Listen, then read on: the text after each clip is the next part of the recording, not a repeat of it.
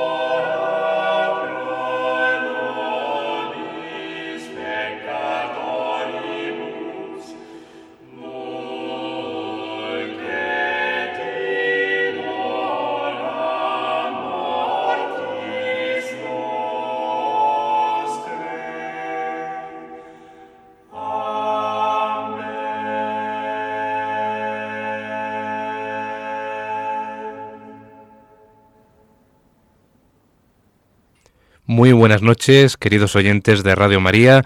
Nos encontramos en el programa de la música litúrgica y religiosa en la sintonía de Radio María en clave de Dios. Saludos cordiales de Germán García Tomás. Esta noche hemos comenzado con un Ave María muy sobrio, muy sencillo, muy breve también, apenas dos minutos, y pertenecía al compositor ruso del siglo XX, aunque nació a finales del siglo XIX, Igor Stravinsky, una figura fundamental para el desarrollo de las vanguardias de la música moderna en el siglo XX. A este compositor dedicaremos hoy por entero el espacio en clave de Dios de este programa que llega ya a su quinta edición en esta temporada de Radio María. Igor Stravinsky, como decimos, un compositor clave para el desarrollo de la música vanguardista, de la música eh, pues más rompedora, que sobre todo a partir de su ballet La consagración de la primavera, pues fue un hito en la historia de la música, ya que no se había compuesto nada más eh, moderno, a excepción la música que se estaba generando ya en la segunda escuela de Viena, con Arnold Schoenberg a la cabeza, pues Stravinsky también estaba ahí eh, encabezando las vanguardias a comienzos del siglo XX y causando un cierto desasosiego en los círculos pues más eh, tradicionales, eh, más clásicos. A pesar de ello, Igor Stravinsky volvió otra vez a los orígenes eh, de la música clásica occidental tradicional en su llamado periodo neoclásico.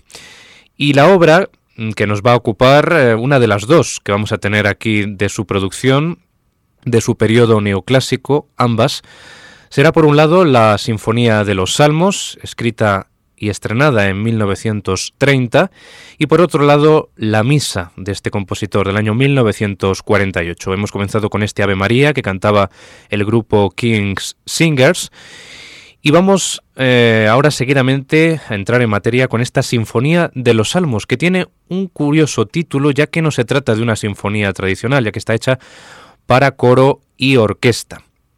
Esta sinfonía, como hemos dicho, compuesta en 1930, estuvo encargada por el director Sergei Kusevitsky para celebrar el 50 aniversario de la Orquesta Sinfónica de Boston. La obra está estructurada en tres movimientos corales y fue, como decimos, compuesta durante el periodo neoclásico del compositor. Cuando se estableció en Suiza, concretamente en Morges, en esa ciudad, el periodo europeo de Igor Stravinsky. Había compuesto tres años antes el oratorio Oedipus Rex, en el año 27, que había sido un paso adelante en su alejamiento del superfluo amor a la belleza, como lo denominaba el compositor. Esta Sinfonía de los Salmos tuvo la intención de escribirse para honrar a Dios, también en palabras del propio músico ruso. En ella Stravinsky utiliza el coro y una orquesta sin violines ni violas, porque Stravinsky trató de eliminar, como él decía, la emoción del sonido de los instrumentos altos de cuerda y pidió a los oyentes que tratasen de amar la música por sí misma, juzgándola desde un plano elevado y comprendiendo su valor intrínseco. De hecho, el carácter ascético y sobrio de la partitura, que también en cierta medida comparte con el Ave María con el que hemos comenzado hoy el programa, pues resalta sobre todo en una doble fuga en el segundo tiempo. Nosotros aquí vamos a escuchar la completa, esta sinfonía, para mm, poner sobre la mesa todos estos elementos de los que estamos hablando en esa búsqueda de Stravinsky de la música desnuda, de huir de toda, digamos, emotividad, sino que plasmar la música tal cual es, desgarrada, sobria, ascética y primitiva, podemos decir, en, ciertos momentos. Esos tres movimientos tienen una duración, el primero de tres minutos, el segundo de seis y el último de doce, por lo tanto se va multiplicando por dos eh, la duración. Eh, al igual que otras muchas obras de Stravinsky, incluyendo el ballet Petrushka y el también ballet La consagración de la primavera, que fue ese auténtico escándalo en el año 1913, la Sinfonía de los Salmos de vez en cuando utiliza la escala octatónica, que alterna los tonos y los semitonos.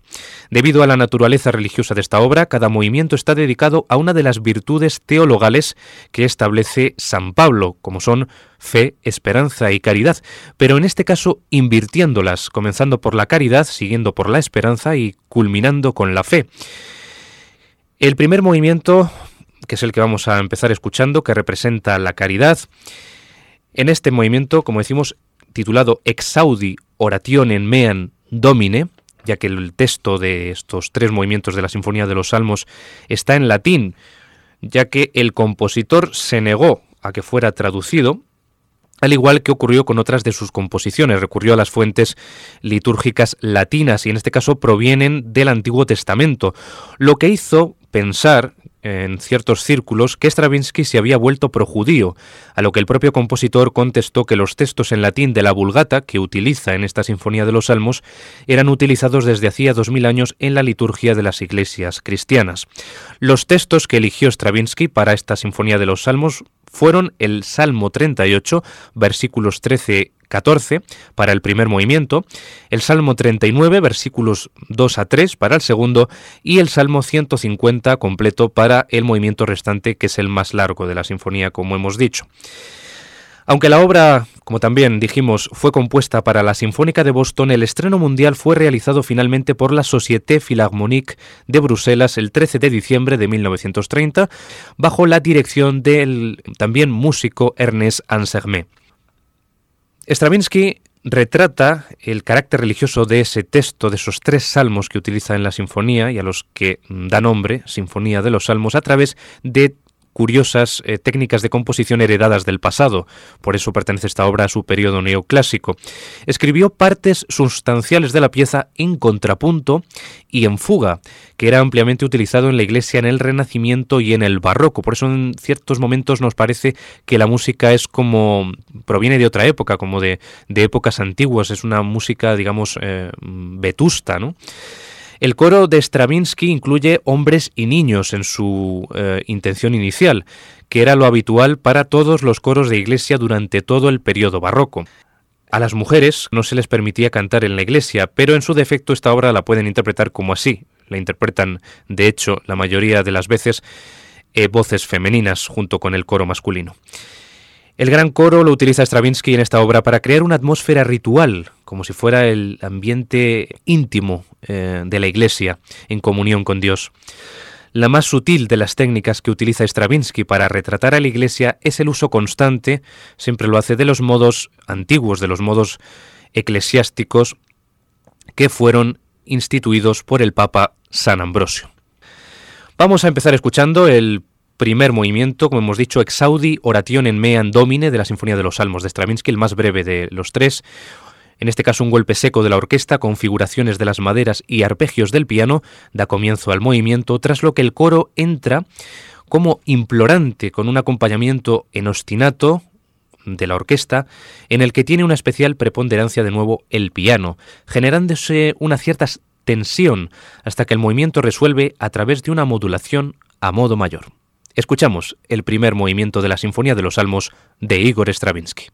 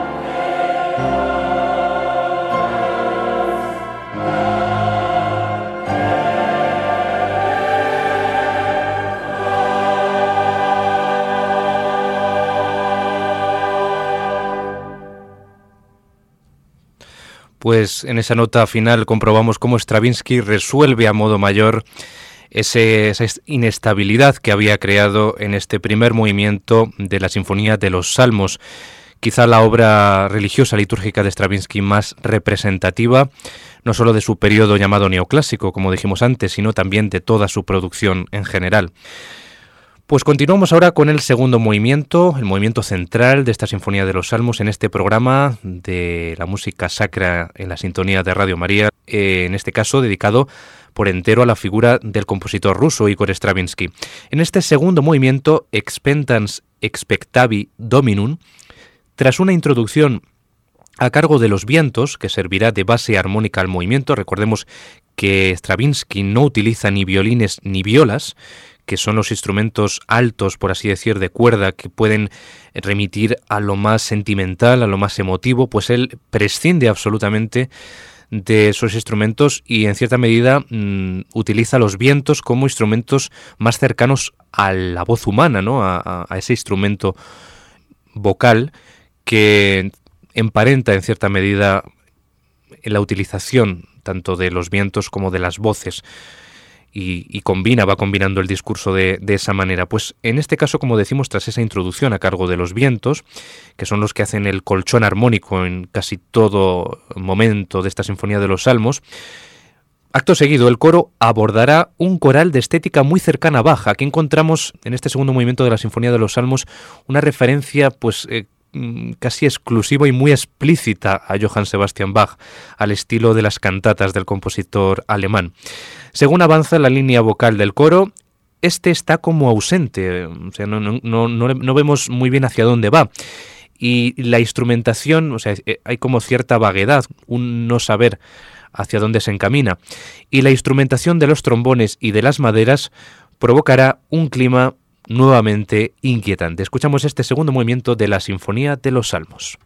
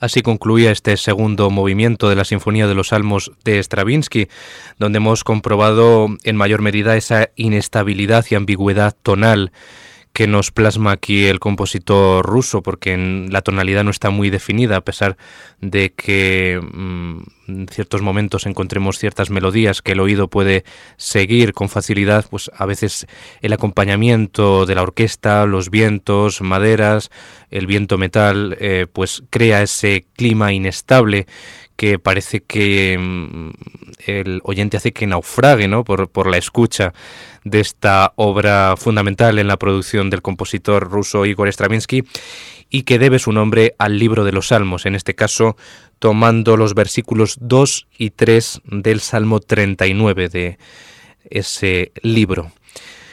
Y concluimos la audición de la Sinfonía de los Salmos con el tercer y último movimiento, Aleluya, Laudate Dominum. En este caso, una disonancia de los vientos sirve de introducción a la melodía del coro, que desarrolla un canto sencillo y meditativo, de carácter progresivo y casi fúnebre, también en cierta medida parecido al de este segundo movimiento que acabamos de escuchar. La orquesta luego, eh, seguidamente, comenzará un episodio más rítmico y de, mm, de ritmo sincopado, que contrasta en carácter y en ánimo con el clima anterior, hasta el punto de llegar a ser tan insistente que en cierta medida parece hasta bélico, ¿no? El, ritmo que, que imprime aquí Stravinsky, un ritmo al que se une el propio coro. El clima de recogimiento vuelve momentáneamente al movimiento con el breve tema de cuatro notas Aleluya, que se repite varias veces a lo largo de este movimiento, porque inmediatamente volverán el ritmo y la síncopa en el coro y la orquesta, con un protagonismo abundante de metales y percusión. La tensión se relajará de nuevo y el contraste volverá con una amable línea vocal que produce una cierta, de nuevo, inestabilidad tonal en contraste con el acompañamiento orquestal y que desembocará finalmente eh, en la conclusión de la obra a través de un ritmo pesante y continuo a cargo del timbal. Y así, en el silencio casi, concluye esta Sinfonía de los Salmos de Igor Stravinsky.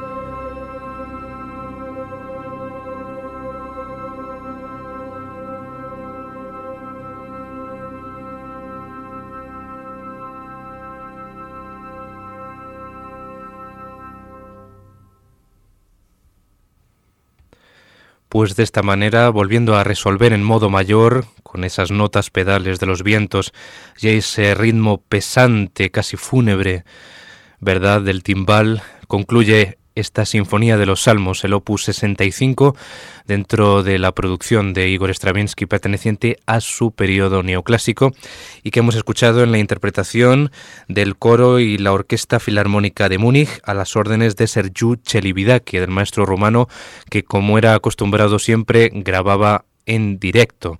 Siempre fue un enemigo acérrimo de los estudios de grabación. Y antes de proseguir eh, en este programa dedicado a Igor Stravinsky en Enclave de Dios en la sintonía de Radio María, quería leerles la opinión que tenía Stravinsky de la religión, en definitiva la relación que tenía el compositor ruso con el hecho religioso. Stravinsky siempre fue un miembro devoto de la Iglesia Ortodoxa rusa durante la mayor parte de su vida, diciendo una vez que la música alaba a Dios. La música es mejor o es más capaz de alabarle que el edificio de la iglesia y toda su decoración. Es el ornamento más grande de la iglesia. Así opinaba Stravinsky que era la música el mejor arte para acercarse a Dios. Aunque Stravinsky no hablaba abiertamente sobre su fe, fue un hombre profundamente religioso durante algunos periodos de su vida. Cuando era niño fue criado por sus padres bajo la Iglesia Ortodoxa rusa. Fue bautizado al nacer y luego se rebeló en contra de la Iglesia y la abandonó al llegar a la edad de 14 o 15 años. Durante su carrera se separó del cristianismo y no fue sino hasta llegar a sus 40 años cuando experimentó una crisis espiritual. Tras hacerse amigo de un sacerdote ortodoxo ruso, el padre Nicolás, después de mudarse a Niza en 1924, se conectó nuevamente con su fe, uniéndose de nuevo a la Iglesia Ortodoxa rusa y permaneciendo comprometido con su fe cristiana. Robert Kraft, uno de los grandes eh, intérpretes y estudiosos de la música de Stravinsky, fallecido recientemente, señalaba que el compositor ruso solía rezar a diario antes y después de componer, y también cuando encontraba dificultades en su vida. Cuando ésta se acercaba ya a su final, no le era posible asistir a la iglesia. Y cuando tenía más de 70 años, Stravinsky llegó a decir, no puedo evaluar ahora los eventos que, al final de esos 30 años, me hicieron descubrir la necesidad de la creencia religiosa. No asumí esta inclinación a través de la razón. Aunque admiro el pensamiento estructurado de la teología en lo que respecta a la religión, no es más que ejercicios de contrapunto en lo que respecta a la música. No creo en puentes de razonamiento ni en ninguna forma de extrapolación en asuntos religiosos. Sin embargo, puedo decir que durante algunos años antes de mi conversión, un clima de aceptación había sido cultivado en mí al leer los Evangelios y otra literatura religiosa. Pues esto era básicamente lo que pensaba el compositor ruso sobre la religión. Tuvo periodos eh, de crisis existencial, pero volvía una y otra vez a la religión.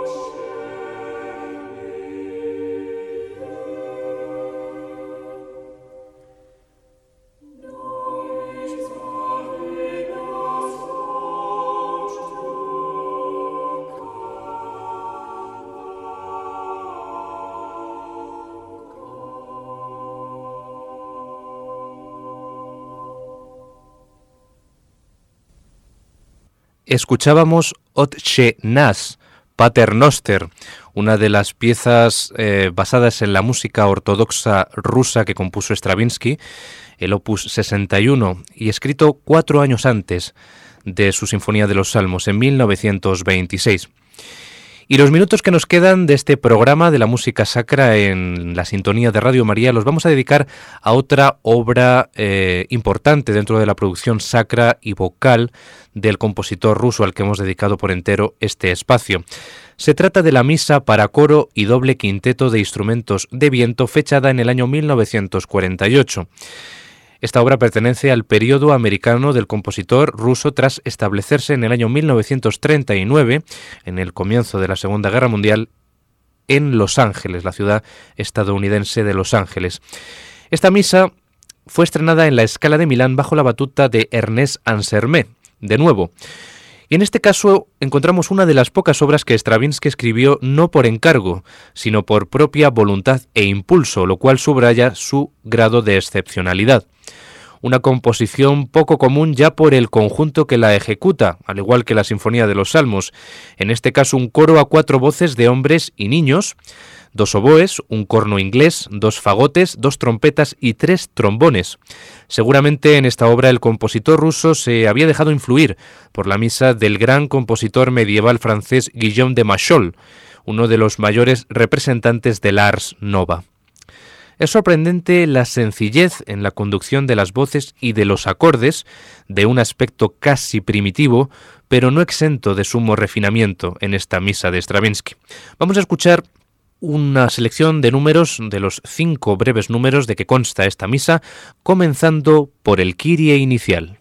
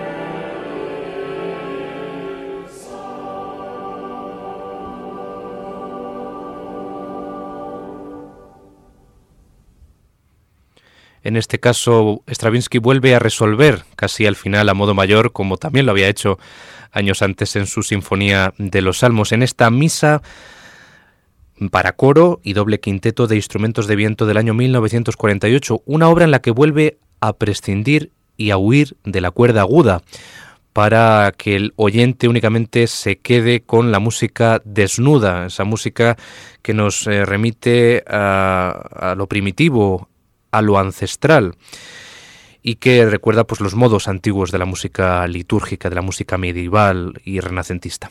Vamos ahora con el Gloria de esta misa de Stravinsky.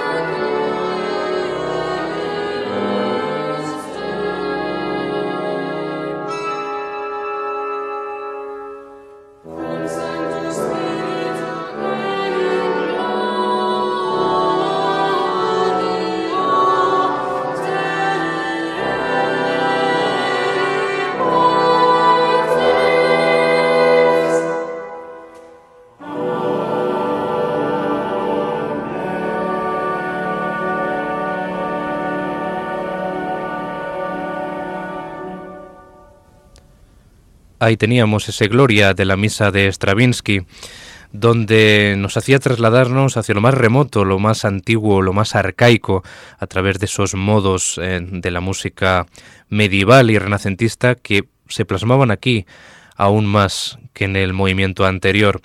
Una obra también que nos recuerda en cierta medida esa obra profana basada en los cantos medievales también del compositor alemán Karl Orff, Carmina Burana, ¿no? Eh, tiene parecido en el estilo esta misa de Stravinsky, que también eh, bebe mucho de su anterior obra, Sinfonía de los Salmos, sigue esa misma línea. Una obra realmente imaginativa y singular, de la que vamos a terminar escuchando para concluir este programa de Enclave de Dios, esta edición número 5 en la sintonía de Radio María, con el Santus. Ahí lo tenemos.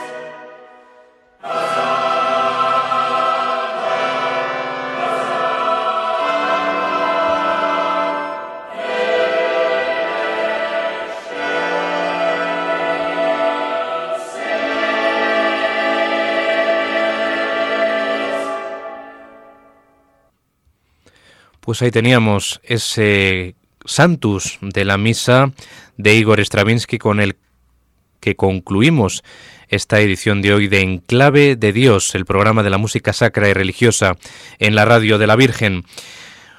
Hemos tenido hoy un programa enteramente dedicado al compositor ruso Igor Stravinsky, que desarrolló su carrera pues mm, durante toda la primera mitad del siglo XX, falleció en 1971 en Venecia, su querida ciudad de los canales, y hemos escuchado dos de las obras más representativas, como hemos dicho, y fundamentales de su producción vocal y eh, religiosa, escritas con formas y fórmulas musicales heredadas del pasado, pero tamizadas por el sello de la modernidad, la Sinfonía de los Salmos y esta misa.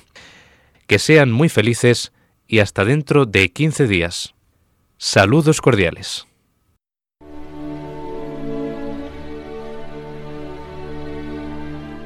Y así termina En Clave de Dios con Germán García Tomás.